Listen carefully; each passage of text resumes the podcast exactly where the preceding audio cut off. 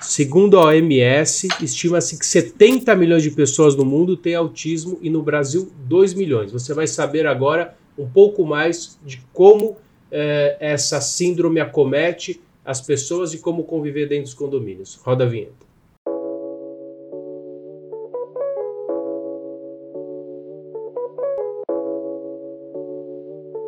Podcast com Rodrigo Carpati. Oferecimento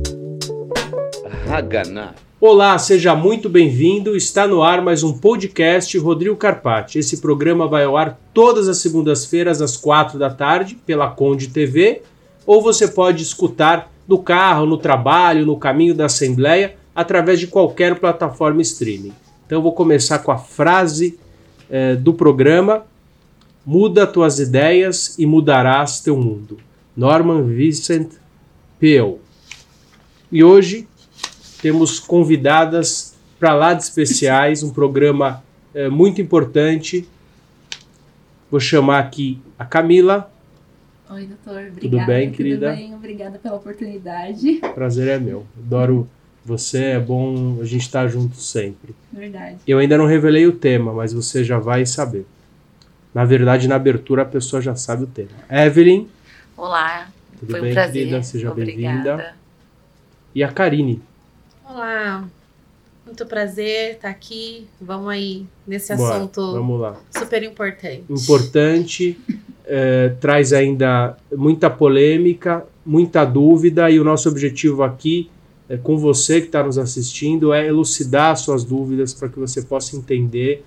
Eh, tenho recebido algumas solicitações, inclusive eh, sugestões de programa. Você, você tinha me mandado, mas eu já tinha recebido algumas sugestões de programa. Então a gente vai falar sobre autismo. O que é o autismo? O que é o autismo e o que é o espectro autista?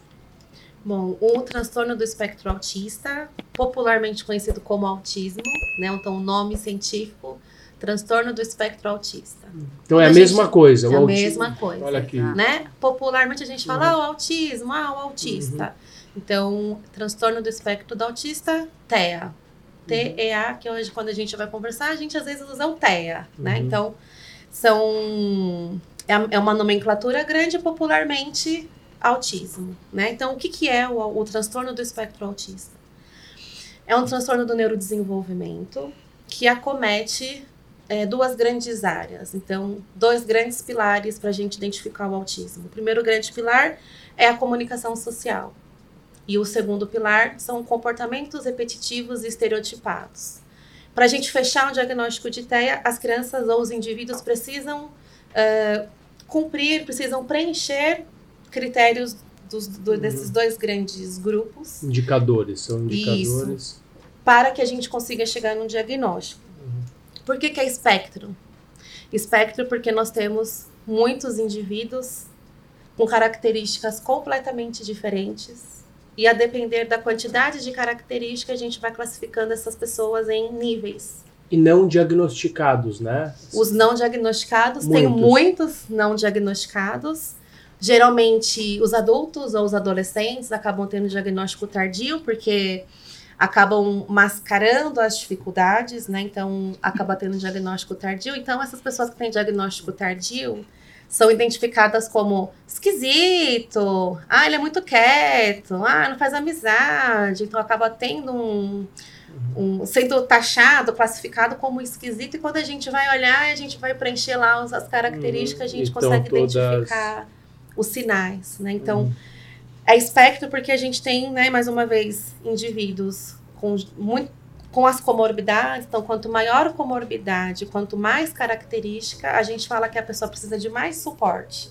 Então, quando Uhum. você escuta assim, ai, meu filho é autista grave, ah, ele é moderado e ele é leve, o leve, o moderado e o severo é popularmente, como a gente fala popularmente, para classificar o- a gravidade. Mas na, no, no dicionário, né, é Uhum. nível 1, nível 2, nível 3. Quanto mais suporte eu preciso para seguir, fazer as minhas rotinas diárias, quanto de suporte eu preciso para aquilo. Então é um espectro, porque se você convive com um autista de nível 1 e você convive com um autista de nível 3, você olha e você fala, não é possível que eles tenham o mesmo diagnóstico. Por isso que é um espectro. O desafio hoje, Hoje não tanto, mas ainda acaba sendo um grande desafio, né? É a gente conseguir olhar para aqueles sinais, se aqueles sinais realmente são parte de um transtorno do espectro autista ou de outras coisas. Karine, uma coisa que me, que me preocupa, assim, que, que me ocorreu, na verdade, é que às vezes o diagnóstico leve traz mais problema para a família do que o, o, o, de grau maior, porque o de grau maior é fácil de identificar, né? Você olha e fala assim, é, é, igual a síndrome de Down, você olha você sabe que, que, que aquela pessoa, aquela criança, ela tem ela é portadora do, do tra é transtorno, posso falar assim? É, é trissomia do 21 agora, mudou a nomenclatura. T21. É, T21. é uma síndrome. É uma síndrome. Isso. Tem essa Mas assim, às vezes a pessoa com uma, uma deficiência leve, que também requer muitos cuidados, e, e, e a Camila vai entrar no papo agora, passa a ser negligenciada pela sociedade e passa às vezes a ter uma discriminação é, pelas pessoas. A Camila estava falando em, em off isso. E nos condomínios também. Sim. Porque a hora que a pessoa. A hora que. É a mesma coisa com aquele que tem necessidade, é, uma necessidade de acessibilidade. A hora que o cara não tem os braços, não tem as pernas, a pessoa fala, pelo amor de Deus, que aquela vaga é dele, não sei o quê. Mas a hora que ele tem um problema, o ser humano às vezes é ruim, né? É, fala assim, como? Mas ele. Só com esse probleminha, as pessoas esquecem de se colocar no lugar do próximo. Né? Entender, cara, uhum. esse não é, é um probleminha para você, mas aquele que está sofrendo, aquele que, é, que não assiste uma crise, que não tem noção do que acontece, pode parecer algo muito simples. Entrando nessa questão do condomínio, por exemplo, né? Se eu tenho uma criança autista de nível 1, que consegue brincar, que consegue socializar, que consegue falar, né? Que minimamente se parece, né, com aquele grupo onde ele está é, incluso. Se de repente, por algum motivo, ele desencadeia uma crise, alguma coisa, um barulho que incomoda, e ele, e ele expressa isso diferente do que a gente espera, ele automaticamente é visto como mimado, é, não tem educação, cadê a mãe dessa criança, né? Então, as crianças, os indivíduos que são classificados com é, nível 1, é difícil mesmo, porque muitas vezes as dificuldades são mascaradas e a gente só consegue enxergar na hora que vem a dificuldade, quando a dificuldade ela é aparente. Uhum. Agora, quando eu tenho o nível 3, que é o severo, fica tá mais visível, mais né? Porque assim, o nível 3 ele, ele tem mais comorbidade. Então, o que, uhum. que é uhum. comorbidade? Ele pode ter um transtorno de hiperatividade, provavelmente tenha crises convulsivas. Então, isso vai é afetando, bem. né? Então, fica muito mais nítido eu querer me aproximar ou não daquela uhum, pessoa que, uhum. eu tô uhum. vendo que é diferente do que quando eu tenho nível 1. Mais uma pergunta para você e daí já jogo para você, Dani. É, ajudar as pessoas que estão nos vendo a diagnosticar uma pessoa. Assim, Sim. às vezes a pessoa não para diagnosticar o vizinho, mas o, a, o próprio filho, o marido, quais são algumas características uhum. que, que, são re repetidas, assim, que, que diagnosticam? O que, na nossa prática clínica, eu sou Sim. fonoaudióloga, a minha é psicóloga. Uhum. Na nossa rotina dentro da clínica, que a gente atende somente crianças dentro do espectro, o que mais chega? Os sinais mais comuns, lembrando que é um espectro e tem Ele é algumas é amplo, características né? que a gente Peculiares não... e pessoais. Isso, no... então, as primeiras, os primeiros sinais, dificuldade do contato visual, Uhum. É, dificuldade em fazer amigos, a criança prefere estar sozinha. A criança que mexe mão, faz estereotipia. Esse movimento chama estereotipia. Pode ser assim, pode ser assim, pode ser assim, pode ser assim. Movimentos uhum. é, feitos em sequência. Uhum. É, falta da fala, o atraso na fala é um sinal. Uhum. Não é o que fecha, mas juntando com os sintomas é um sinal. Questão de seletividade alimentar, muitas vezes vem. É, a criança, a pessoa precisa fazer sempre as coisas do mesmo jeito, segue padrões e cria rituais que você olha e você faz, nossa, isso é, é, diferente. Mas quando a criança é pequena, se ela pega carrinhos, enfileira carrinhos, isso passa batido porque é carrinho. Mas se ela pega pregador, enfileira pregador? E se ela pega o chinelo da mãe? Enfileira os, né, os Isso pode ser já indícios. Isso. O que a gente tem observado é que muitas vezes as famílias, por não terem contato com outras crianças, observa aquele comportamento e acredita que aquilo faz parte do desenvolvimento. Mas sempre vai ter alguém que vai dizer: Mãe, você, você viu que ele faz isso? Ah, você viu que atrasou? Então, Uhum. o que a gente estava discutindo vindo para cá, né? Como alertar? Como, como orientar? Uhum. Percebeu que tem alguma coisa que não tá acompanhando o grupo? Tá na escolinha? Tá muito diferente do grupo das crianças da escola? Tá no condomínio? Tá muito diferente daquele grupo que tá Uhum. brincando comigo? Procure ajuda. Geralmente vem para fono pela questão da fala, né? Uhum. Dificilmente a mãe procura uma psicóloga, procura um Uhum. psiquiatra, mas Uhum. procure ajuda. Então, antes de qualquer coisa, quanto antes a gente intervém, avalia, melhor. Porque a gente sabe das janelas do desenvolvimento. Não estou dizendo que não, não há, não é possível. É possível a gente cuidar e desenvolver. Mas quanto antes chega, melhor. Tô pegando um Uhum. cérebro pequeno, que tá ali Uhum. pronto para receber informação, quanto antes melhor. Então assim, andar na ponta do pé é um sinal, mexer a mãozinha diferente é um sinal, enfileirar coisas. Uhum. Eu tô dizendo a intensidade, isso tem que ser Uhum. intenso. Lógico, não né? é uma- um fato A isolado. menininha do que pega um boneco e enfileira lá os bonecos e dá comidinha, pode ser um sinal, mas Ou pode ser não, que ela só esteja ser reproduzindo, não. brincar, mas é Uhum. importante estar sempre atento, observar o quanto que a minha criança está destoando ou não Uhum. do grupo onde ela se encontra. Evelyn, o nível mais leve, eh, a pessoa consegue desenvolver um trabalho normalmente e, e, inclusive, passar desapercebida na sociedade? Então, né, a criança ela vai apresentar manifestações comportamentais, vai ter uma questão na comunicação, na interação social, também vai apresentar algum tipo de comportamento repetitivo, né, isso que a Karine falou, estereotipado, ele vai apresentar. Mas aí, talvez numa intensidade menor, né, uma coisa que ela pode passar sem batido. Né, geralmente quando famílias, o que a Karine falou é muito interessante, né? Geralmente famílias que não têm contato com espectro ou conhece alguém que tem autismo, dificilmente vai perceber essas dificuldades, né? Geralmente uma criança de nível 1 ela não vai ter um atraso de linguagem, então não vou precisar procurar uma fono.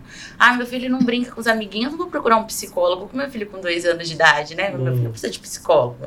Tem dois anos, o que que a psicóloga vai fazer com ele? Mas, Evelyn, o que eu, o que eu reparo, às vezes eh, algumas pessoas falam que alguns grandes gênios têm o espectro autista. Eu não sei se isso é, um- é um mito, já falaram que o Messi, Ah, acho que sim. o, o Elon Musk e outros eh, gênios talvez tenham. É, isso é muito complicado, né? A gente taxar como um gênio. Para eles é muito difícil, porque é muito difícil a pessoa estar dentro do espectro, né? A gente ouve muitos relatos de adultos, adolescentes, crianças. E é muito difícil pra ele. Imagina você entender tudo no sentido literal, né? Eu falo pra você assim, fulano é um cachorro. Aí ele vai virar pra você, não é um cachorro, você é um cachorro.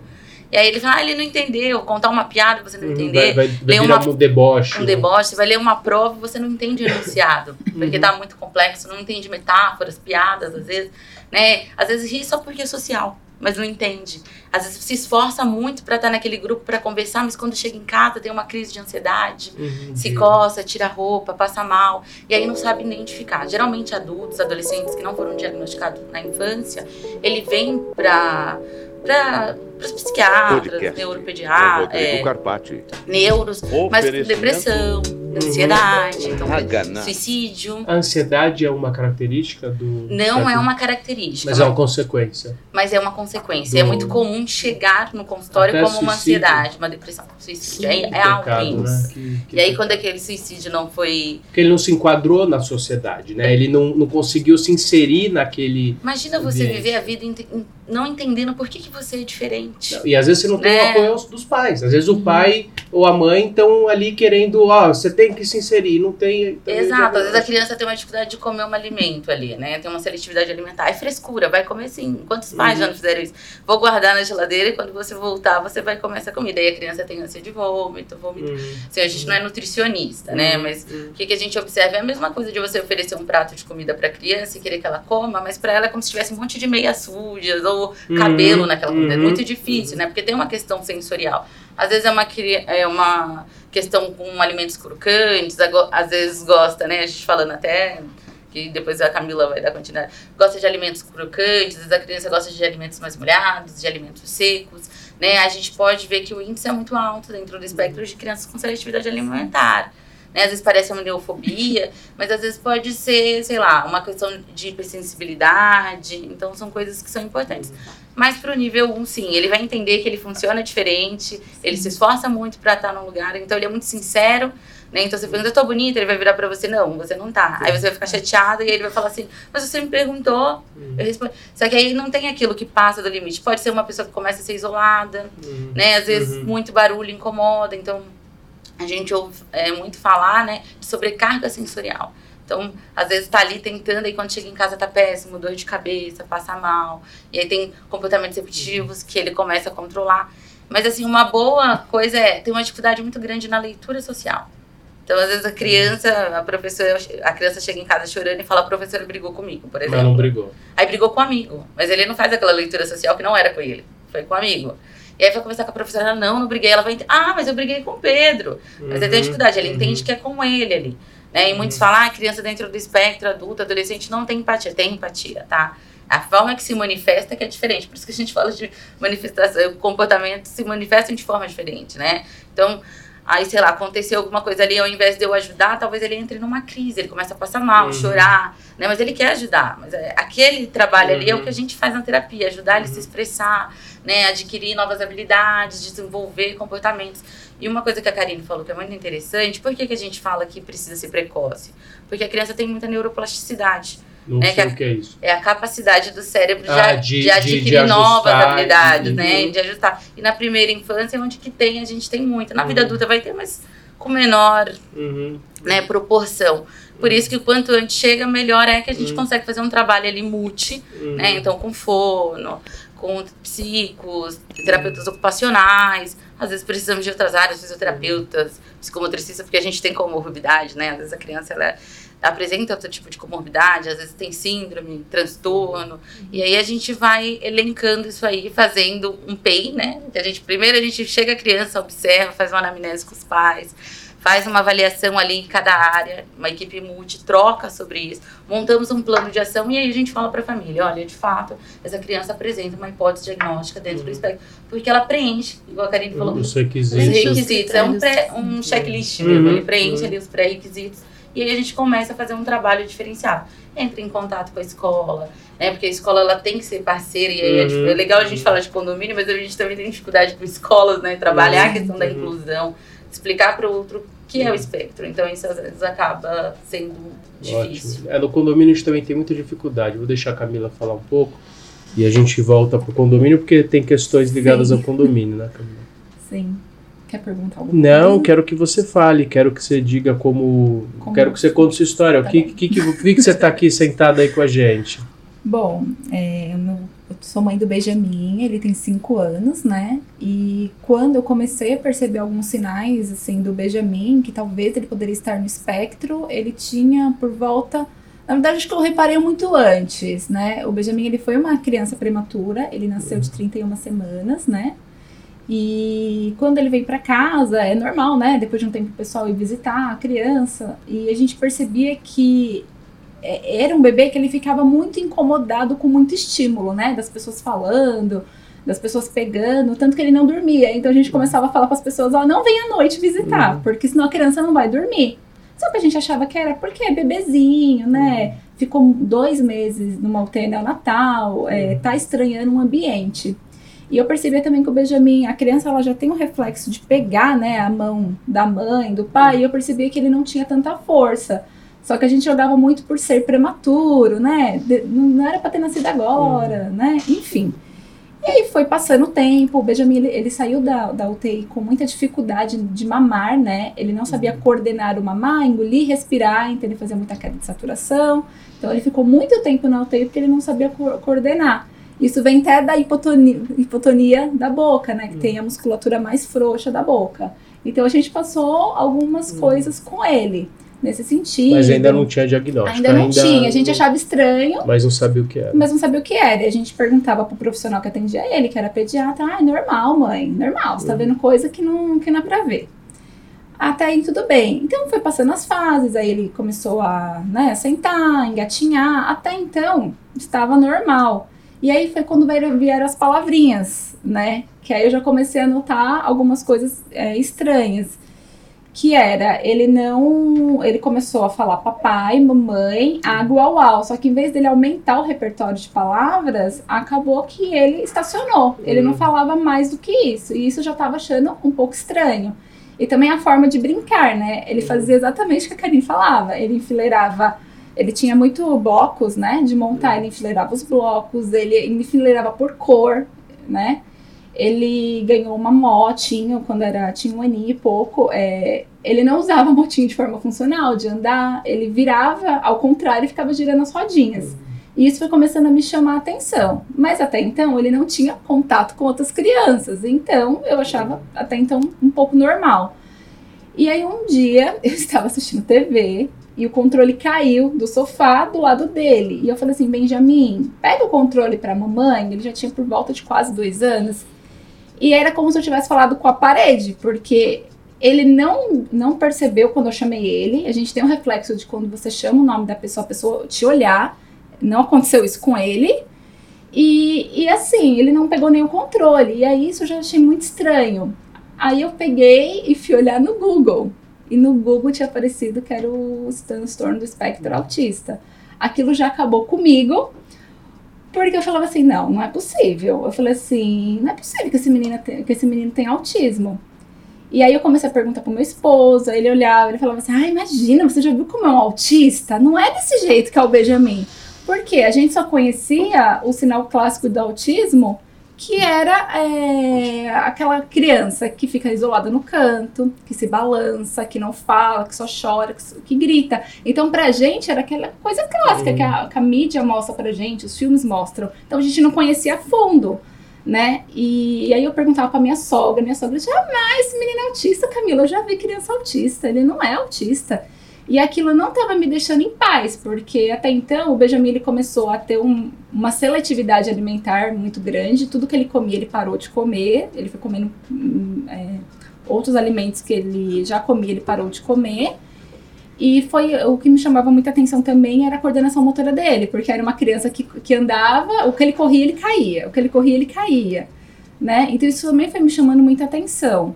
E aí a gente começa a perguntar para pediatra. Aí assim, hoje eu vejo que os pediatras, agora eles estão um pouco melhores nessa parte de diagnóstico, mas eu vejo que ainda se tem um pouco de esperar o tempo da criança. Uhum. Você tem que esperar, vamos esperar. Só que às vezes você está perdendo um tempo precioso esperando a criança começar a falar. E uma coisa que eu não me dei conta é que a própria caderneta de vacinação que a gente recebe, ele marca, ele tem os marcos do desenvolvimento. Então, uhum. assim, se a criança às vezes ela não está é, cumprindo algumas coisas do marco de desenvolvimento, é uma coisa para chamar atenção, uma coisa para você relatar. E eu lembro que eu até falei para ela assim, falei, doutora, você acha que não era bom o Benjamin é, fazer uma avaliação com a fonoaudiólogo? Imagina, mãe, ele vai falar no tempo dele, mãe, menina mais preguiçoso, ele vai falar né? E aí a gente começou a procurar neuro, pediatra, né? Que o neuro ou psiquiatra infantil que acaba, né, validando o diagnóstico da criança. E eu passei por três profissionais. Todos eles falaram para mim que meu filho não tinha nada, que era falta do que eu fazer, que era para eu arrumar um emprego e limpar minha casa, porque eu tava vendo coisa que não existia. Né? E aí eu falei assim, não, mas mesmo assim eu gostaria das guias, que eu gostaria de levar ele para fazer umas uhum. avaliações. Foi aí que eu entrei na Fono Sim, que aí ele começou uma série de avaliações, né? E ele ficou, acho que uns meses, né, fazendo as avaliações. Foi. E depois é, eu recebi uma indicação de uma neuropediatra maravilhosa, que o Benjamin já está com ela até hoje, né? E eu lembro que, assim, foi uma coisa, eu falo que foi é, o melhor dia da minha vida, mas também foi o pior dia da minha vida. Que a gente levou o Benjamin e foi no auge da pandemia isso, então eu tive que ir sozinha com ele. Meu marido não pôde estar presente no dia. E eu lembro que a doutora deixou a gente muita vontade e falou assim: ah, olha, eu vou observar o Benjamin nessa uma hora de consulta, né, que durou mais de uma hora. E ela olhou todas as avaliações, aí ela fez uma série de perguntas, né, tudo. E aí eu, no final da consulta, falei assim, então, doutora, a senhora acha mesmo que o Benjamin é? E eu torcendo pra ela falar que não, que era um atraso de desenvolvimento. Aí ela olhou assim, ela parou, ela falou, mãe, eu não acho. Eu tenho certeza, eu já estou laudando seu filho. Então aquilo foi muito doloroso. Porque era como se aquilo tivesse sido materializado na minha frente. Eu me senti assim, como se eu tivesse tomado uma cadeirada no meio da cara. Foi bom descobrir que aquilo tinha um nome. Eu não ia ficar naquele mais naquele achismo se tinha ou não algo, se meu filho era autista ou não. Mas assim, foi muito assim difícil ouvir isso, sabe? Falar, putz, é verdade. E na hora eu lembro que eu comecei a chorar e ela levantou da mesa, ela veio me abraçar, ela falou: "Mãe, tá tudo bem, olha, o Benjamin é uma criança muito boa, ele vai ter uma evolução muito grande, ele já tá fazendo terapia". Ela falou assim: "É doloroso, é doloroso sim, eu não vou tirar sua dor", né? Mas ele vai ficar muito bem. E foi o que a Evelyn falou. E na hora eu comecei a chorar, é, eu falo que assim, é, para eles é difícil eles lerem emoções. E acho que o Benjamin achou que eu tava rindo. E ele começou a rir também. Sabe, ele não percebeu que era um momento que eu estava chorando, é diferente de uma criança da idade dele que estava com 3, 4 anos. Por que você tá chorando? Hoje ele já consegue fazer isso, ele já consegue ler as expressões. Então, assim, foi muito difícil passar por isso, sabe? Camila, Ter isso. é, e- e- eu sei, mas eu quero que as pessoas saibam o que é ele hoje pra você na tua vida e qual o desenvolvimento dele hoje. Sim, é, o Benjamin, eu falo que assim, eu, eu não lembro da minha vida antes do Benjamin. Eu acho que tudo que, assim, eu vivo a minha vida é em função dele, né? E ele teve uma melhora, sim, dos sintomas do autismo, né? Muito grande. É, tanto que a minha irmã, ela mora nos Estados Unidos. A minha irmã viu o Benjamin quando ele tinha um aninho. Ele não estava tendo tantas manifestações, assim, dos sintomas do autismo. Aí ela veio recentemente, faz uns dois, um mês mais ou menos que ela veio pro Brasil, ela olhava assim pra ele, ai, eu não acredito que ele tem autismo. Ela, nossa, mas olha como ele interage com a gente. Então isso fala, a gente fala que é um trabalho, sabe? Eu falo que tudo que a gente mexe com o cérebro se leva assim muito tempo. Não é amanhã. Eu, eu lembro que eu entrei na clínica com a, expectativa assim, ah, o Benjamin não Amanhã fala, amanhã vai ele vai começar a falar. Uhum. E assim, levou quase seis meses pro Benjamin começar a falar algumas outras palavras. Hoje ele já começa, ele consegue montar frase de quatro, cinco palavras, ele já consegue expressar o que ele quer. E assim, é, muitas vezes eu só queria assim que meu filho falasse eu te amo. Então acho que a primeira vez que ele falou eu te amo, mamãe, foi uma coisa assim. Eu não sei explicar, gente, foi uma coisa muito emocionante, sabe? E assim, eu falo que assim, ele é o, o nosso bem mais precioso. Eu falo que ele é o nosso melhor investimento, sabe? Porque assim, é um amor muito puro. Você que é pai, você vai saber, é um amor muito puro, né? Tô, tô me segurando pra não chorar aqui também, certo? Aproveitando esse gancho da Camila e trazendo um pouco pro lado de cá, né, do profissional, a terapia ela acontece para minimizar as manifestações. Então, por exemplo, Benjamin enfileirava coisas, né? A que ponto enfileirar coisas tira dele a oportunidade dele fazer outras coisas? Então, a terapia ela acontece para tirar o que a gente, o que a criança perde tempo, né? Para ensinar coisas e desenvolver habilidades. O nosso papel como terapeuta é ir colocando o tijolinho lá na Uhum, parede e uhum. construindo. E abrindo as portas. Abrindo que- as portas. O que acontece muitas vezes é assim: a irmã da Camila viu o Benjamin depois. Imagina que ele é autista, ele olha, ele brinca, que bom, terapia fazendo efeito. E não existe cura, existe a terapia. Então, assim, a gente trabalha para que, pra que a criança tenha independência. Esse é o nosso papel. Qual o nível de. Qual o grau que vocês falam do Benjamin, por exemplo? Um moderado. Moderado, mas assim, ó, pensa numa régua. Então, o moderado Uhum. assusta, né? Pensa numa régua de 30 É, centímetros. Aí a gente coloca aqui um nível 1, Uhum. nível 3. Por que moderado? Porque se eu coloco o Benjamin hoje, vou falar do Benjamin, tá cá? Uhum. Se eu coloco o Benjamin hoje em algumas situações junto com outras crianças, para algumas coisas ele vai conseguir, para outras não. Então ele vai precisar de um suporte para realizar essas devido a, essas atividades que estão sendo propostas. Então a gente vai acompanhando e vendo qual é, o, qual é a, intensidade de suporte. Uhum. Não tem avaliação específica para a TEA. Ah, eu sou fono, eu vou avaliar a linguagem do TEA. Não, eu vou avaliar a linguagem. E a gente equipara em que, em que quais são os padrões que a, que a minha criança tem, o meu adulto. A gente fala criança porque a gente trabalha muito com criança Uhum, uhum. e, e o que é esperado para essa tal idade. Então a gente vai classificando dessa forma. Então hoje o que, que tem acontecido que a gente tem escutado que é, ai meu filho faz terapia, ele saiu do espectro. Não, ele não saiu do espectro. Ele Uhum. aprendeu, A ele ganhou habilidades, e ele tá e ele consegue desenrolar aí na vida Dentro dele. desse- Assim como o nível 1 que você comentou, né, no, no- no- no- agora há pouco. Consegue desenvolver, consegue casar? Muitos conseguem desenvolver, casar, ter filhos e vai descobrir o dela lá na frente. Uhum. Porque tem um pouco mais de facilidade, teve um pouco mais de Uhum. facilidade socialmente em criar estratégias para Uhum. desenrolar Uhum. aquilo que precisa. Mas é aquilo, ainda tá no espectro e é sofrido, é doloroso. Hoje a gente chegou, o que, que a gente fez? Oi, bom dia, tudo bem? Não, a gente veio aqui no podcast, não conhecia ninguém. A gente chegou, olha, tem café. É Ai, isso a gente faz, ah, não, obrigado, sim, sim, sim. A gente já, Já se comporta socialmente. Para o indivíduo, por exemplo, TEA autista, não faz sentido eu chegar e te dar bom dia, eu não te conheço.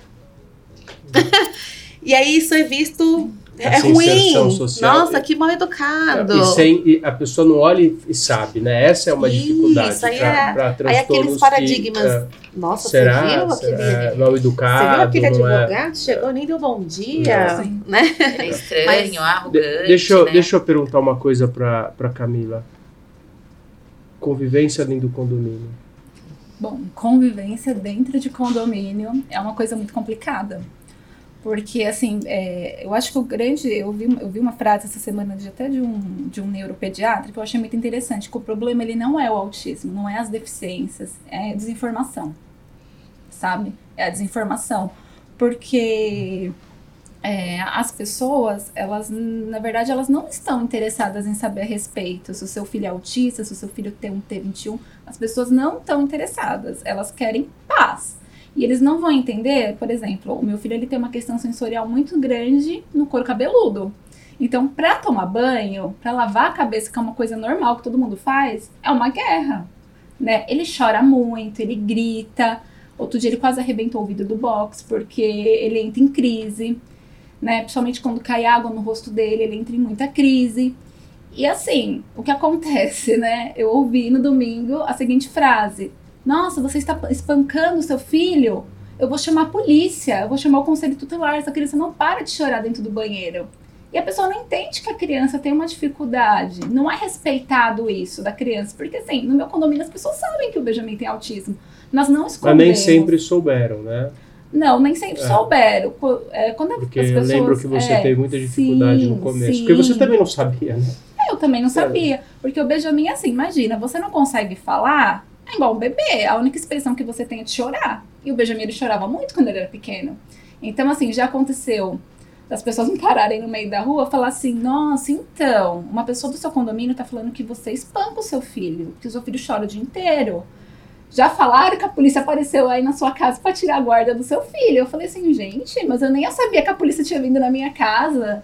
Sabe? Então, assim, às vezes as pessoas elas não sabem, ou elas sabem, agem na maldade e inventam muitas, assim, historinhas, inventam muitas fofocas, que pra você desmentir é uma coisa dolorosa, porque você tem que ficar explicando, você tem que ficar expondo o seu filho pras outras pessoas, Uhum. né? E não e, é e você já tá adequado. com, com uma situação que tá te trazendo uma. Uma, Já uma- uma coisa que- Uma dor, ainda você tem que chegar e explicar pro cara do seu vizinho que você não quer nem saber, muitas vezes, quem é. E por isso que eu queria te perguntar, Evelyn. Você entende que informar os moradores, é, no caso de que tem um morador autista, ajuda a amenizar os problemas ou a expor o morador? Eu acho que ajuda, porque a gente começa a respeitar o outro e entender as limitações da outra pessoa também, né? A partir do momento que você explica que ele apresenta um determinado comportamento na hora que vai tomar banho, porque ele tá dentro do espectro, ele tem algumas manifestações, porque o Benjamin ele tem questões sensoriais, né? A gente vem trabalhando isso em terapia, faz com que o outro entenda que aquela criança ela tem um- uma certa limitação. E é muito difícil para os pais também, né? E eu acho que pode entrar nessa parte de acolher. E acolher não é você virar para ai que dó de você, você é tão guerreira. Isso é discriminar, né? Tô É, com dó de exatamente, você. Isso mas ainda é assim, ruim, é precisa de ajuda. Você Sim. gostaria que eu quero descer para brincar com meu filho, você quer levar o Benjamin? O Benjamin Exato. brinca diferente, mas tudo bem, né? Ali já tá. porque O Benjamin é aos poucos, é por aproximação. Ele vai se aproximando, daqui a pouco ele tá brincando, ele vem aprendendo. E é uma coisa importante que a, até a Camila trouxe antes, e respeitar esse processo da criança do desenvolvimento, né? E, e se basear, para você entender uma criança dentro do espectro, você precisa de entender de desenvolvimento infantil, o que é esperado para cada idade. Sim. E quando as pessoas entendem isso, desenvolvimento infantil, e aí um, eu vou até entrar numa outra pauta, mas falando disso, é trabalhar a inclusão na escola, né? Que aí É. as pessoas vão se informando mais, e essa informação ela vai chegando, às vezes através de uma criança, se- esse vai virar um adulto, vai virar um adolescente, vai fazendo com que as pessoas compreendam o que é isso. Eu acho que sim, vale a pena informar. Eu até sempre falo para os pais, né? Você vai viajar de avião, avisa a companhia aérea, avisa o hotel que você vai ficar, avisa as pessoas, não tem problema, né? Porque quando o Benjamin entrar em crise, não ficar todo mundo em cima dele ou falar, ah, essa mãe não deu educação para essa criança, Sim. ela é mimada. Não, ele tá num momento de crise. Às vezes é só sentar e esperar passar, que vai ficar tudo bem. né? Respeitar isso, eu acho que vai ajudando e vai desenvolvendo também uma certa comunicação, uma rede de apoio e vai auxiliando o Benjamin no próprio desenvolvimento, né? Porque ele vai começando a ser abraçado e aceito pela comuni comunidade que ele está inserido, que no caso é o condomínio. Eu acho que sim, todos deveriam saber. Camila, ele tem amigos no condomínio, o Benjamin? Então, o Benjamin, é, o condomínio que eu moro tem 14 unidades, então é um condomínio É muito pequeno. pequeno, não tem área de lazer, não tem Uhum. nada. Não tem criança no meu condomínio, Uhum. tem uma vizinha que tem um- uma criancinha de um aninho e pouco, né? Uhum. É, o Benjamin até tenta interagir com ele, mas eles não se veem muito. Uhum. Mas assim, depois que assim, a gente começou a falar, né, do Benjamin, a gente assim, óbvio, tem aquelas pessoas que incomodam muita gente. Uhum. Mas existem as pessoas que a gente descobriu o lado humano, que a pessoa ela vem, ela fala, ai, tá tudo bem, você precisa de alguma coisa, né? Ai, será que eu posso abraçar ele? Ele vai se incomodar? Eu vejo que as pessoas elas estão querendo saber um pouco mais a respeito. Às vezes elas não têm, é igual eu. Eu falo assim, eu não sabia o que era autismo, Uhum. né? É, então eu vejo que as pessoas elas estão agora tentando se aproximar mais dele, brincam com ele e tudo, né? Então eu falo que as pessoas elas tentam, né? Uhum. E o síndico nisso tudo? De forma genérica, pra você também não. Ah, não, sim. Não, Não, ter- quando eu entreguei o laudo, né, pra ele, porque depois que aconteceu tu, essa, essa fofoca, né, que o Benjamin era espancado, tudo, que a polícia tinha aparecido na minha casa, tudo, é, eu pedi para as meninas fazerem um. um- acho que foi uma declaração. Foi uma relatando- declaração. Isso, que o Benjamin estava no espectro e quando ele foi laudado, né, que recebeu o laudo, eu entreguei uma. Eu nem entreguei, na verdade eu mostrei, porque eu acho que é um documento, não, não, não deve ser um documento que deve ser exposto, assim, né? Porque todo mundo às É, vezes não, tem não, acesso você não às pastas. precisaria, né? É, moço falar, olha, cara, me respeita porque o meu Precisaria filho. chegar nisso. Mas É, chegou. é, é, é. Infelizmente teve que chegar, eu tive que mostrar, Uhum. tive que falar, olha, então o Benjamin ele está no espectro autista e nessa dessa vez eu fui invalidada porque a pessoa achou que não não tava, né? Nossa, sério que ele tá, né? Mas assim, eles fo- ele foi muito assim, muito empático, né? Uhum. Aí ainda ele falou assim, não, mas quem que falou isso? Aí eu falei, não, não vou entrar em detalhes de quem falou. É, estou mostrando que foi falado, então estou mostrando aqui é, que o meu filho está no espectro, então ele não vai ter uns comportamentos, talvez, para a idade dele, talvez vai ter muito choro, coisa que hoje, ultimamente, anda bem muito rara de acontecer, né? Mais no, no horário do banho. Mas assim, foi respeitada, mas assim, eu me senti um pouco invadida porque eu tive que expor uma situação Uhum, dentro da minha uhum. casa que acho que não deveria ter sido exposta, né? É, mas esse, esse é, um, esse é um grande, uma grande questão. Expor ou não expor, Uhum. e assim, saber se uma criança com espectro autista ela tem condições de estar dentro de um condomínio. Assim, é, num grau severo, por exemplo. Ela representa um. um- é, qual é a orientação? Ela está. Existem algumas doenças que a pessoa precisa estar internada, ou que ela tem que estar num, num espaço porque ela vai. É, limitado né? porque ela vai estar trazendo incômodo aos demais. Isso aí, isso eu queria discutir com vocês. Eu acho que assim, um- o espectro aí pra gente até falar de transtorno. Transtorno não é doença, né? Então, porque doença a gente trata com medicação pra curar. Não tem cura o autismo, é um transtorno. Então, assim, quando a gente pensa no transtorno, ele é muito amplo. E aí, É, E mas estou pensando num grau severo. num grau severo. É, o- a gente tem o, o, o filho do Marcos Mion, acho que tem autismo, Isso, né? uhum, Ele, ele sim. também se engaja, ele tem ajudado muito a, Sim. a, a Sim. divulgar, né? A expandir. A gente acredita, como profissional da área, que qualquer criança deve ser inserida em qualquer contexto, independente das suas limitações, dificuldades, transtornos, Uhum. doença, seja lá o que for. Lógico que se é uma questão médica, se a criança precisa ficar internada dentro de um hospital, Sim. lá é o lugar mais preparado para aquela criança. Mas sim, Sim. toda criança deve ser inserida em qualquer contexto, independente da, da, da sua limitação, da sua dificuldade. A gente acredita que sim, porque o severo, se ele, ele, ele, eh, ele é uma criança como qualquer outra, ele vai chorar, vai gritar. Por isso que a gente fala da intervenção e começar a ser, mas nem todas as famílias têm essa condição de começar as intervenções. E aí por isso que a comunidade entender o que é o espectro ou qualquer outra limita- limitação faz com que aquela criança seja abraçada pela comunidade e os pais consigam ali fazer algum tipo de trabalho, desenvolver comportamentos e outras Podcast habilidades. com E, Rodrigo e Evelyn, Carpati. você tem é, relatos, é, ou você, Karine, de Haganá. questões envolvendo o condomínio?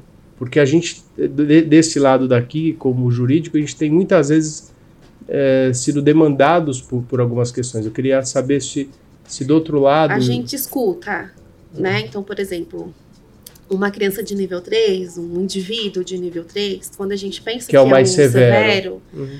a gente já imagina um, um, um perfil, né? Então, geralmente não falam, geralmente tem questões comportamentais mais intensas, tem questões sensoriais, que é o estereótipo, né? Mas ele é autista, então assim, qual que é a, quando eu falo assim, ah, trabalho com criança autista, o que que vem na sua cabeça?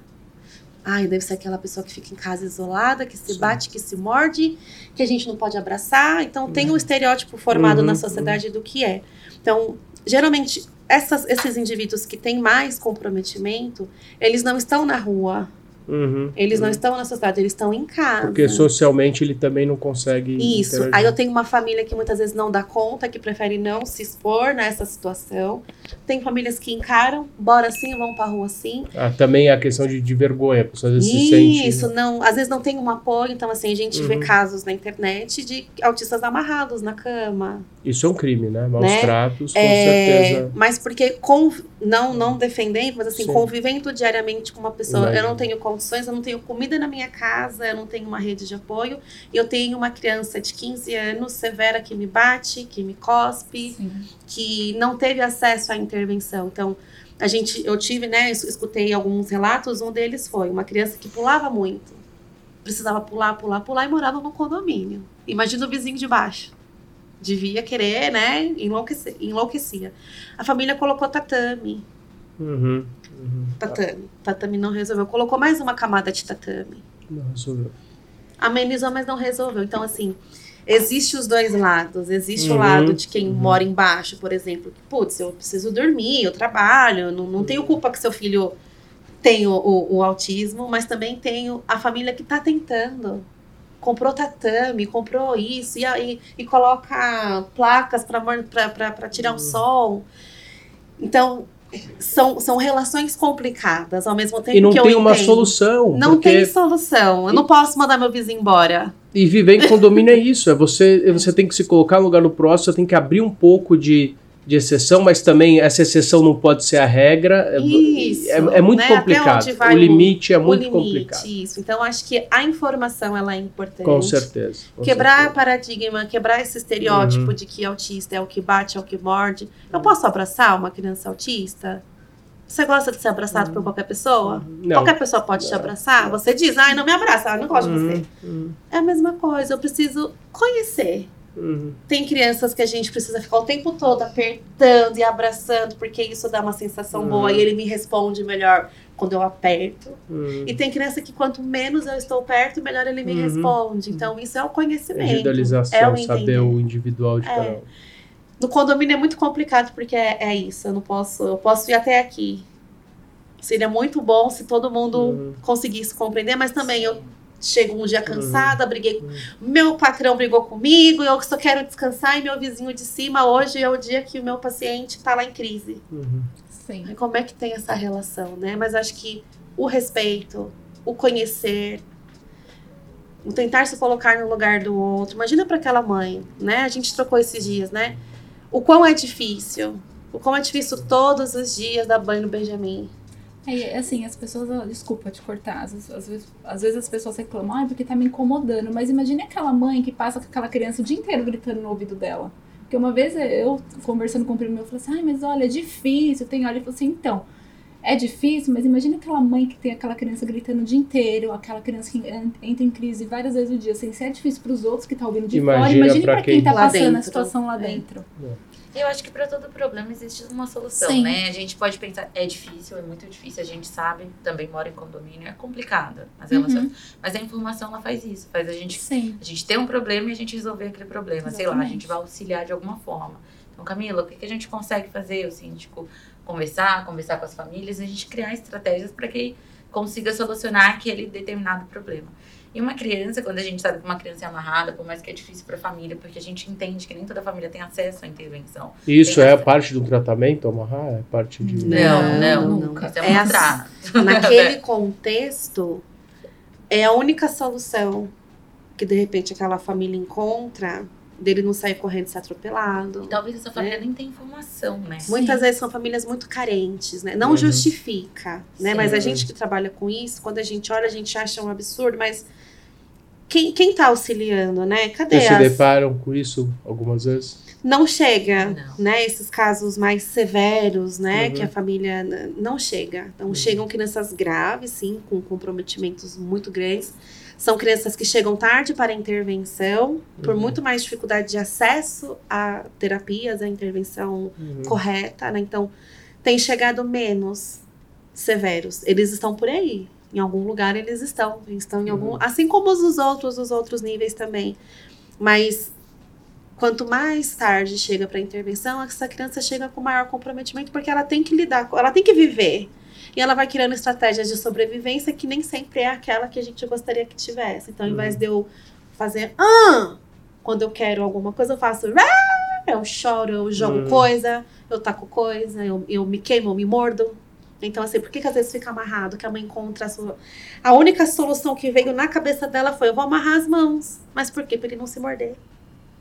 Pra ele não me dar um. Ele se morde, soco. se, se Né? Eles, tem os os autolesivos. heterolesivos. Claro que a gente não quer que ninguém seja amarrado, não, Uhum, isso não é o uhum, correto, sim. mas muitas vezes é a falta de acesso. As famílias não têm acesso É. à intervenção correta, né? E chega nesse nível que a gente vê, né, nos programas, Uhum, né, quando vem, uhum. né, a questão quando esse assunto é abordado. Na clínica, a gente tem muito mais crianças de nível 1, de nível 2, a gente tem crianças de nível 3, Uhum. mas que não, não, não chegaram nesse ponto aí, né, de e- estão tendo oportunidade de ser assistido. e esse é o nosso trabalho, né? A Camila ela já passou por isso. A comunicação do Benjamin era gritar e chorar para obter as Sim. coisas, para retirar as coisas da frente dele, né, para remover algum aversivo. E a gente, Camila, é um processo. A gente vai ensinar ele a apontar. No começo ele vai ter dificuldade. Então, ele tinha que apontar e ele gritava. E a gente foi trabalhando a apontar. Depois ele foi imitando, porque é o processo da linguagem, que é coitada das fones, né? Faz meu filho falar. E a gente sempre conversa isso.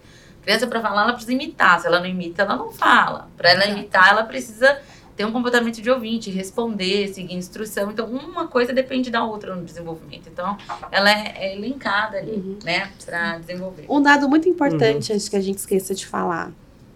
Hoje, né, a gente tem um índice né, de proporção de número de Uhum. autistas por habitante. No Brasil, a gente não tem esse número, porque para fazer pesquisa Uhum. no Brasil é muito caro e o governo Uhum. não está muito interessado em investir Uhum. em pesquisas para que a gente Uhum. consiga ter um dado epidemiológico. Então, nos Estados Unidos, saiu agora Uhum. recentemente o último dado. Sabe quantos autistas Hum. para cada mil habitantes existe? Um para 38 Seis. 1 para 36. Então, a cada. Um para 36 É. habitantes. Sim.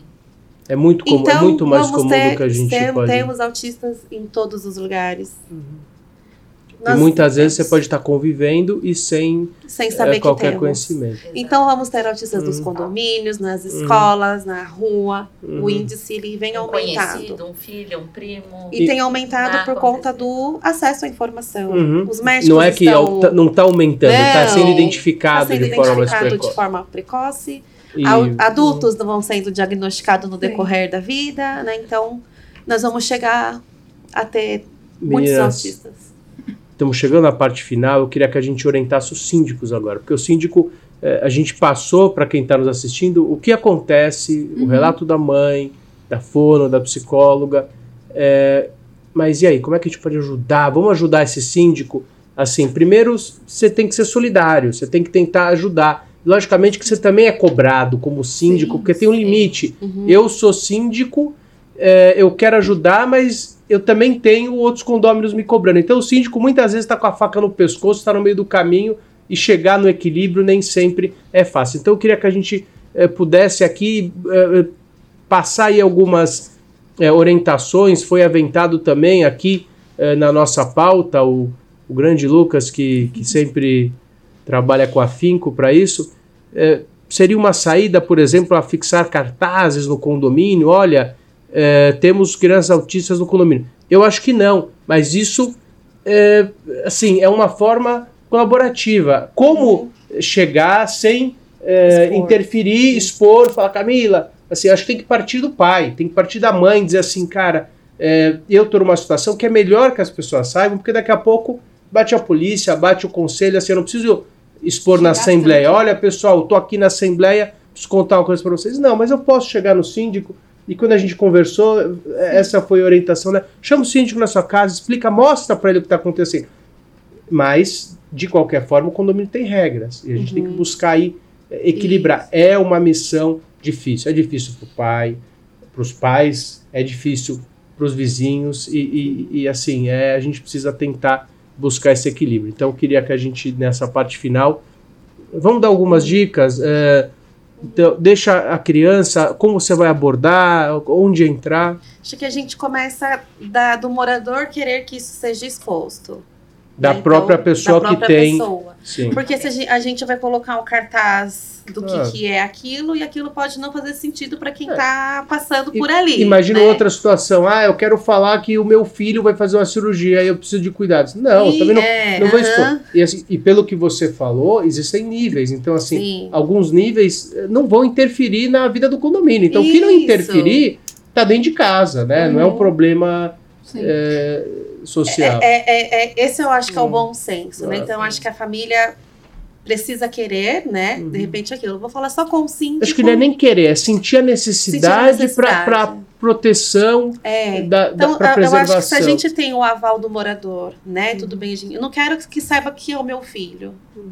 Fala com o síndico. O síndico é isso. Tenta Hum, chamar o síndico para dentro de casa, mostrar. É que a gente não quer que ele veja, né? A gente, as famílias muita, não querem que o outro veja o momento de crise, porque a gente tem que intervir na Sim. crise. Mas tem o aval do morador? Eu acho que é válido, sim. O que, que é o autismo? Meu, meu- o meu filho, nesse caso, a dificuldade dele é na hora do banho. Então, assim, quando dá 5, 6 horas eu vou dar banho nele, pode ser que 5, 6 horas vocês escutem meu É, filho e chorando. pode ser que o vizinho de cima ou de baixo também sejam visitados. Olha, vamos chamar o síndico, o síndico é a Isso. situação. A Eu mulher que está acredito que reclamando, vamos abrir para essa mulher aqui é, da unidade de Isso. cima para explicar para ela qual é a que situação. É, o barulho não vai diminuir, mas ela vai ser mais solidária e também algumas vezes vou buscar alternativas. Então, por exemplo, Camila, putz, às 5 horas, é a hora que o meu filho está fazendo a lição. Você consegue Tá joga isso um depois. pouquinho mais para Uhum. pra frente? Eu acho que é tu- tudo na vida É. bom senso. É. Mas eu acredito que a informação ainda é o melhor caminho Uhum. quando a gente está em grande, né, em comunidades grandes. Eu acho que é válido, de repente, é que a reunião, a assembleia nem sempre ela é receptiva muitas vezes, né? Tem outras É, pautas, sim, né? sim. Mas de repente a assembleia é o momento de, de dizer que temos o que que é, que nesse caso desses orientação, indivíduos orientação. o que né? pode acontecer é isso. Ai, meu filho tem uma questão sensorial, ele não curte muito abraço, gente. Karine, pensa uma coisa, alguns condomínios chegam a ter 4, 5 mil moradores. Então, assim, é, vamos supor que, Podcast que a Camila more lá. Independente Carpati. do caso da Camila, Oferecimento ter uma orientação, Hagana. assim, pessoal, é, pessoas que tenham necessidade de acessibilidade, funciona assim, é essa necessidade. Pessoas que tenham crianças com autismo ou adultos, Uhum. pessoas, idosos em unidades. É, é assim, trabalhar de forma cultural também ajuda a Era, conscientização. era isso que eu ia falar, né? Eu acho que seria interessante agora a gente pensando nesses números, no índice que vem aumentando, pensar numa Inclusão. proposta de inclusão. É Exato. isso, né? Explicar, olha, pode ser que no condomínio tenham crianças dentro do espectro com outras necessidades. O nosso plano é esse, né? Iremos avisar as famílias caso necessário. Eu acho que é isso que você falou muito legal, é de antecipar e dar previsibilidade. É o que a gente trabalha com nossas Sim. crianças. Sempre antecipa e dá previsibilidade. Porque assim ele sabe o que vai acontecer. E quando a gente sabe o que vai acontecer, isso fica mais tranquilo pra gente. Aceitar o que, o que o outro pode nos trazer, o que, que o outro pode fazer naquele momento que pode incomodar. Eu acho que avisar essa orientação para os vizinhos, talvez se, se, se for necessário, né? Vai depender muito da família, Uhum. querer expor ou não. Mas eu acho que sim, uma proposta de inclusão, acho que seria o ideal. A lista, listando coisas que podem ser usadas em algum momento. E aí cai nessa, né? Independente do condomínio. Porque pode ser que nesse condomínio não tenha ninguém Sim, dentro do cultural. espectro. E, mas, Mas- pode ser que tenha na escola do filho, assim, Sim, o que eu sim, conheço eu exato. consigo tratar de forma melhor, Exato, né? tudo- por isso que a gente fala, tem que virar lei às vezes as coisas, porque Sim. quando vira lei, é- virou Sim. obrigação. Aí quando Sim. virou obrigação, isso vai para o papel. Porque Uhum. é isso, teria que ter uma proposta de inclusão. E as pessoas começarem a entender e aceitar, porque uma a cada 36, muitas pessoas não sabem que são no espectro. Imagina Uhum. a dificuldade disso, né? Se incomodam com barulho e tem outras questões também. Dificuldade de resolver um problema, né? Às vezes tem um pensamento rígido, uma forma de resolver um problema diferente do outro. Às vezes, o resolver um problema, o meu vizinho tá gritando. Eu vou lá no meu vizinho e falo, olha, eu vou reclamar pro síndico. Uhum. Mas se eu sou rígido, talvez estou no espectro, eu posso ir lá e gritar com meu vizinho, bater a porta. Daí vira um é problema gigantesco. Maior, mas é a forma que eu encontrei de resolver aquele problema. Uhum. Porque aí, né, aquela dificuldade, eu acho que é isso. Ter uma proposta de inclusão ajuda até aquelas pessoas que não sabem Não se, elas, conhecem, é, né? se elas estão no espectro ou não, ou outras, né? Questões que possam ter, ela pode falar, olha, aqui tá falando do barulho, olha, aqui tá, né? Eu acho que eu posso entender aqui algumas diferenças e também perceber que os comportamentos são parecidos com aquilo que pede ali aquela ata. Uhum. E, e até a Evelyn falando disso, é, acabou mudando um casal pra- na Uhum. unidade à frente do meu, da- do meu apartamento. E aí a gente foi lá receber esse casal. Aí a gente conversou um pouquinho, aí falei pra moradora, que é a Camila também, que o Benjamin estava Uhum. no espectro, que muitas vezes se ela ouvisse o Benjamin chorando muito, não era pra ela se assustar. Aí ela falou assim, nossa, eu não sabia, não parece. Aí eu expliquei, porque assim, a- você Uhum. acaba é, passando informações pra pessoa que a pessoa não conhecia. Uhum. Então ela fala, não, tudo bem, agora eu entendo melhor, Uhum. né? Então acho que esse antecipar funciona. Pelo Uhum. menos no meu caso, Legal. está funciona, funcionou bastante, né? De você falar, olha, a criança ela está no, no, no espectro autista.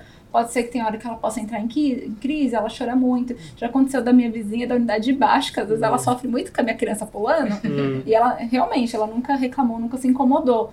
Ela falou assim, poxa mãe, às vezes eu vejo realmente ele chorando. Ela falou assim, e se você desse banho nele com roupa? Será que diminuiria, ajudaria? Ela tá tipo, a tentando pessoa tenta te tá- ajudar de Uhum. alguma forma. Ela Uhum. falou assim, eu não conheço muito, mas será que não dá certo? Uhum. Né? Você vê que a pessoa ela tá disposta. Eu falo que a Uhum. gente convive com todos os tipos de pessoas. Exatamente. Aquelas que querem realmente conhecer do assunto, independente de qual seja, e aquela que só quer criticar Uhum. né? Eu falo, isso que é você lidar com o preconceito das pessoas. Uhum. É aquela pessoa estar disposta a entender e, e ter empatia. Porque Uhum. não, não é só você falar, ah, eu sou empático. Não, você tem que se pôr no lugar do Uhum. outro. Como eu me Uhum. sentiria se fosse comigo? Uhum. Né? Karine, insistir para a gente finalizar é, na identificação, porque eu acho que tudo começa na identificação. E, e a Evelyn falou, inter- falou muito interessante. Se é 1 para 36, é, identificar para poder ajudar e para a própria família entender qual é a situação. Então, os principais é, sintomas, eu posso falar? Isso, principais manifestações. Manifestações. né? As principais que é o que a características, gente... Características, talvez. né? Atraso na fala, é, rigidez. Então, quando a gente fala de rigidez, é... Eu quero que essa caneca, na minha cabeça, essa caneca tem que estar aqui. A mãe vem, limpou, passou o pano e botou a caneca aqui. A criança vai lá e coloca aqui. Ela desprende um tempo que ela poderia estar fazendo outra coisa para focar em algo que você olha, meu Deus, mas não era Não outra pra coisa para ela brincar, né? Uhum. A questão do brincar, às vezes tem dificuldade com o jogo imaginário, então a criança pega, oi, tudo bem? Eu consigo imaginar que isso aqui pode ser um foguete. Uhum. A criança olha e faz, não, isso aqui é a caneca, deixa aqui. dificuldade com o jogo simbólico. As relações sociais muitas vezes acabam chamando a atenção. São possíveis sinais. Então, tem Uhum. crianças que apresentam isso em muita intensidade. Não quer dizer isolado, senão daqui a pouco você está Isso. recebendo vários chamados aí do Isso, pessoal. não é? Então, é- elas têm que se somar, né? Uhum. Então, às vezes, uma dificuldade. Nossa, não pode cair água no cabelo, questões sensoriais. Eu não piso na areia, eu não piso na Uhum. grama, né? Eu preciso estar muito. Eu preciso que alguém me aperte.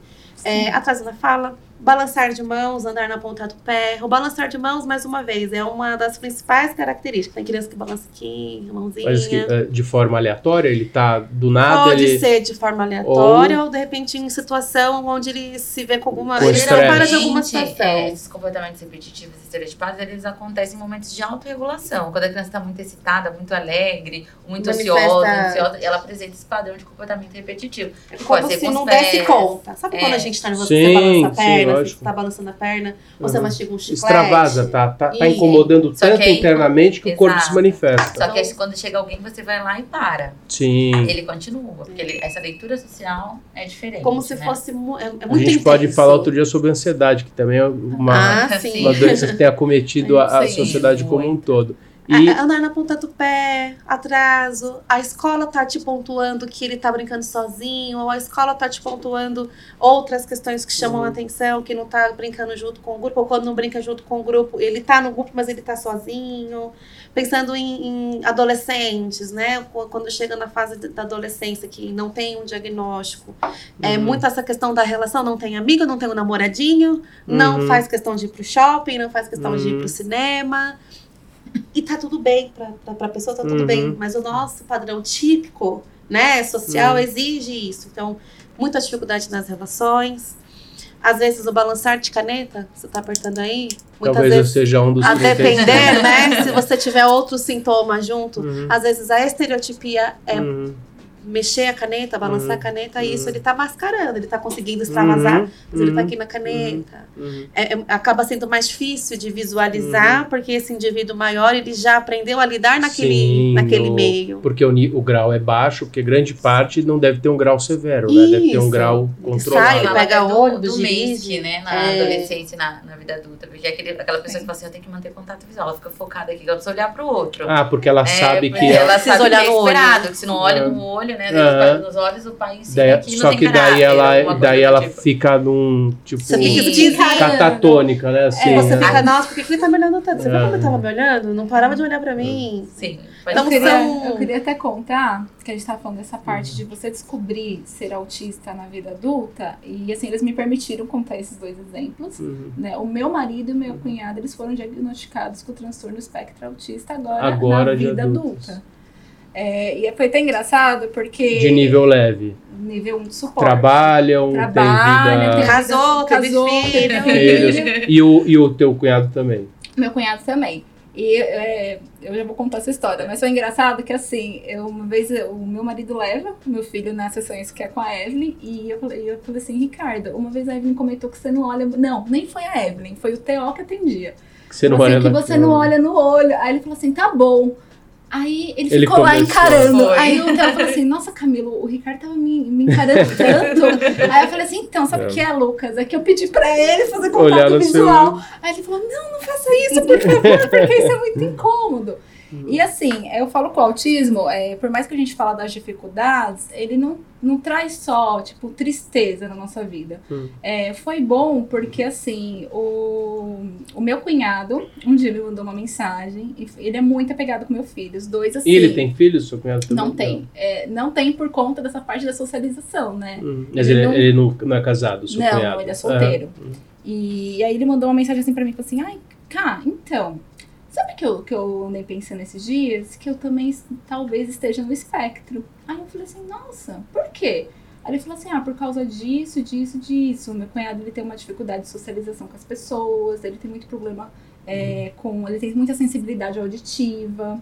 Ele falou que ele tinha dificuldade de ver como, como uma pessoa tá muito triste ou tá muito frustrada. Ele, não- ele, ele não entendia por que, que aquela pessoa tava Uhum. agindo assim, porque ele tinha essa dificuldade. Então, pra ele, fez sentido, porque ele acabou passando com a neurologista que atende meu filho, né? E eu falei assim, ele passou com ela e ela laudou ele. E eu falei assim, fez sentido pra você? Ele falou, muito. Ah, e e pode ser um alívio, né? sentido. É porque, ele falou assim, eu me né, senti pessoa- aliviado. Ah. Porque ela me descreveu de uma tal forma que eu fiquei assustado. Ele falou assim, que ele falou, fez Aí sentido a pessoa porque... passa a se entender, né? É, assim, porque eu, um é- nome. é, e, e É eu isso, sou assim um por conta nome. disso e tá tudo bem. Eu vou viver bem, mas eu Exatamente. sei. E pra- E o meu esposo também. Ele também foi diagnosticado. E ele falou assim: ah, pra mim fez sentido. Porque eu que trabalho com TI, às vezes eu falo de uma forma que eu atravesso a pessoa, só que eu não tô percebendo que eu tô sendo mal educado com a pessoa. Porque eu não tenho, às vezes eu não tenho filtro de falar com aquela pessoa.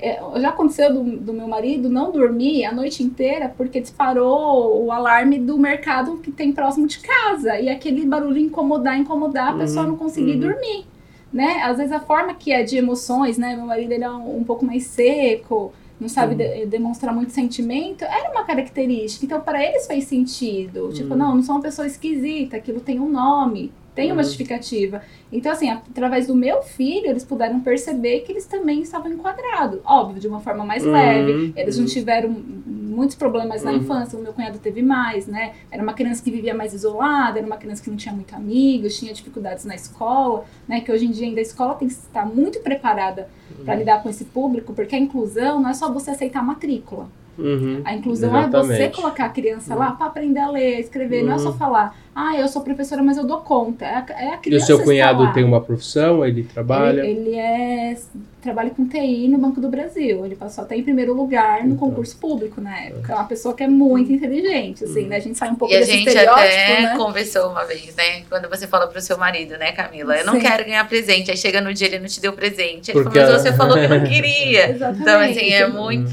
E aí isso acaba gerando você aprende conflito a às lidar vezes. também, você aprende a Sim. respeitar aquela pessoa, né? Você Uhum. fala assim, poxa, Sim, a pessoa sim, ela, sim. ela tem uma dificuldade, então você acaba Uhum. aprendendo a respeitar aquela pessoa. E falar de uma forma que ela entenda, né? Eu quero ganhar Exatamente. presente. Quando eu falo isso, quer dizer que eu quero ganhar, mas eu não quero te pedir. Porque ele entende. Depois ele fala, ai, quando ela Uhum. fala isso é porque ela quer ganhar. Mas é Sim. isso, a comunicação, porque as Sim. relações elas vão ficando conflitantes e muitas vezes essa pessoa ela é taxada como uma pessoa Antissocial. abusiva no relacionamento, antissocial. Mas na verdade é uma questão de rigidez mesmo, que é o que a Uhum, Karine trouxe, que é esse pensamento rígido aí. Meninas, me sinto gratificado em conversar com vocês. Obrigado, Camila. Sei, sei que não é fácil Sim. falar, se expor, mas com certeza é para um bem maior. Obrigado, eh, Evelyn e Karine, por dedicarem esse tempo, ajudarem aí outras pessoas a entenderem, a, a, a diagnosticarem e a como conviver, porque isso é muito importante. Isso também é, é um trabalho que, que vai ser multiplicado. E agradecer também quem está nos vendo e nos assistindo agora. Dizer que esse programa vai ao ar todas as segundas-feiras, às quatro da tarde, pela Conde TV. E quem quiser escutar no carro, no trabalho, no caminho da Assembleia, basta acessar eh, o nosso podcast através de qualquer plataforma streaming. Muito obrigado e até a próxima.